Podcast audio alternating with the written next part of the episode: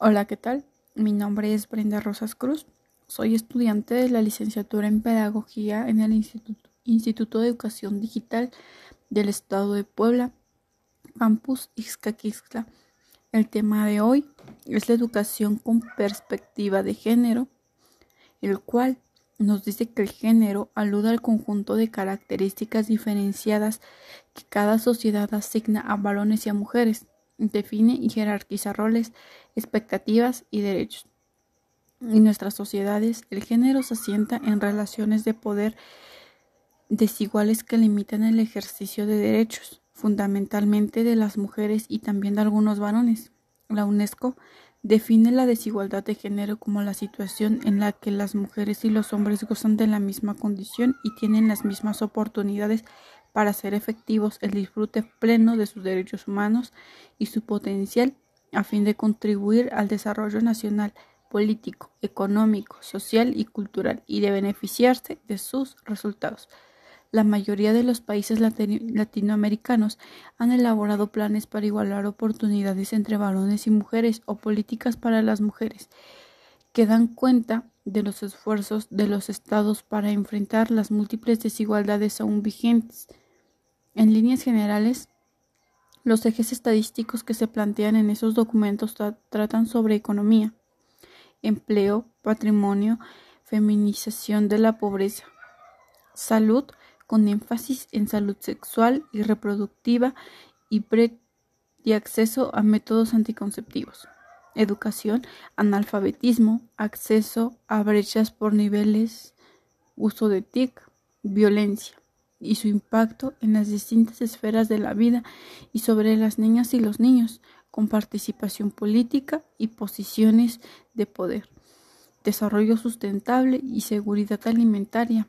En menor medida, también se menciona corresponsabilidad familiar y la conciliación familia-trabajo, la cultura y la comunicación, el desarrollo de prácticas deportivas, el acceso a la vivienda, y a la igualdad jurídica.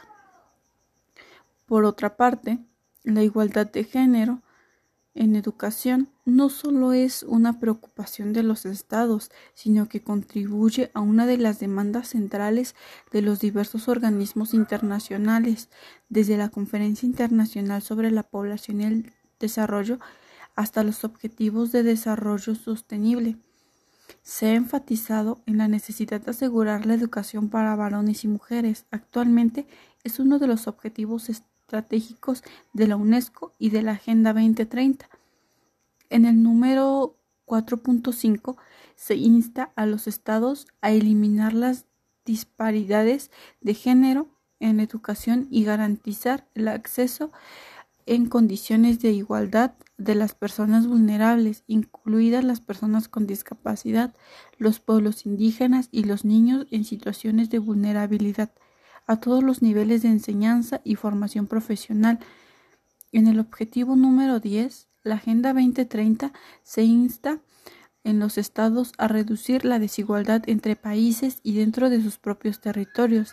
En la meta 10.3 se promueve garantizar la igualdad de oportunidades y reducir la desigualdad de los resultados, en particular mediante la eliminación de las leyes, políticas y prácticas discriminatorias y la promoción de leyes y políticas y medidas adecuadas a ese respecto.